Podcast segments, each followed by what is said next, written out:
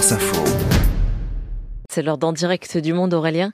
Et nous sommes ce matin à Singapour. Oui, Claire, on retrouve euh, Juliette Pietraszewski, la correspondante de France Info en Asie euh, du Sud-Est. Bonjour Juliette. Bonjour. Juliette à Singapour où résident 5 millions et demi euh, d'habitants. Les robots de patrouille vont se déployer dans les rues. C'est la police de la cité-État qui a, elle fait elle-même hein, cette, cette déclaration. Des robots donc policiers.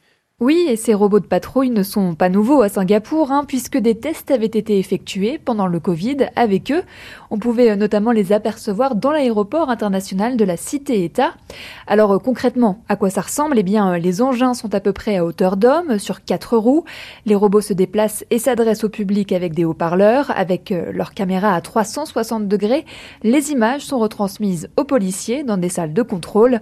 Les robots sont également capables seuls de mettre en place un cordon de police et également avertir des passants pendant un incident, selon euh, les dires des autorités de Singapour. Le déploiement de ces robots est annoncé alors que les autorités euh, expliquent ne pas avoir assez de policiers euh, à Singapour, sachant que la cité-État met régulièrement en avant son taux de criminalité qui reste l'un des plus faibles au monde.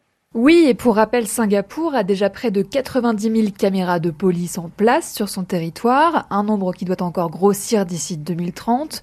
Mais derrière ce déploiement des robots de patrouille, vous l'avez dit, il y a aussi un problème de main-d'œuvre de policiers, selon les autorités.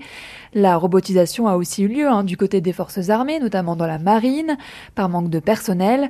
Selon euh, Éric Frécon, chercheur associé à l'IRASEC, cette nouvelle annonce de déploiement de robots patrouilleurs est également une vitrine.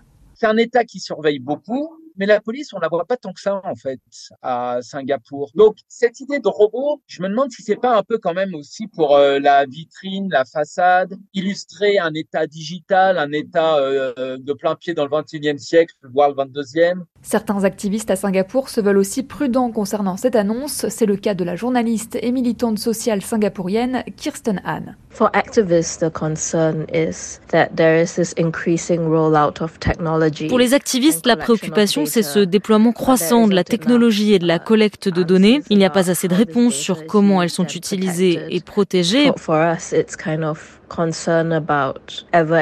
pour nous, l'inquiétude, c'est aussi qu'il y a toujours plus de pouvoirs policiers sans surveillance nationale suffisante, ni de débat sur les limites de ce pouvoir et sur la façon de le contrebalancer.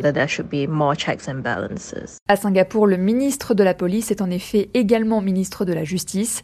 Les deux sont associés dans un même ministère et c'est notamment par lui que la démocratisation des robots de patrouille est décidée. Juliette Pietraszewski, correspondante de France Info en Asie du Sud-Est en direct du monde depuis Singapour ce matin pour le 5-7 de France Info et vous retrouvez euh, tous les épisodes d'en direct du monde en podcast sur l'application Radio France.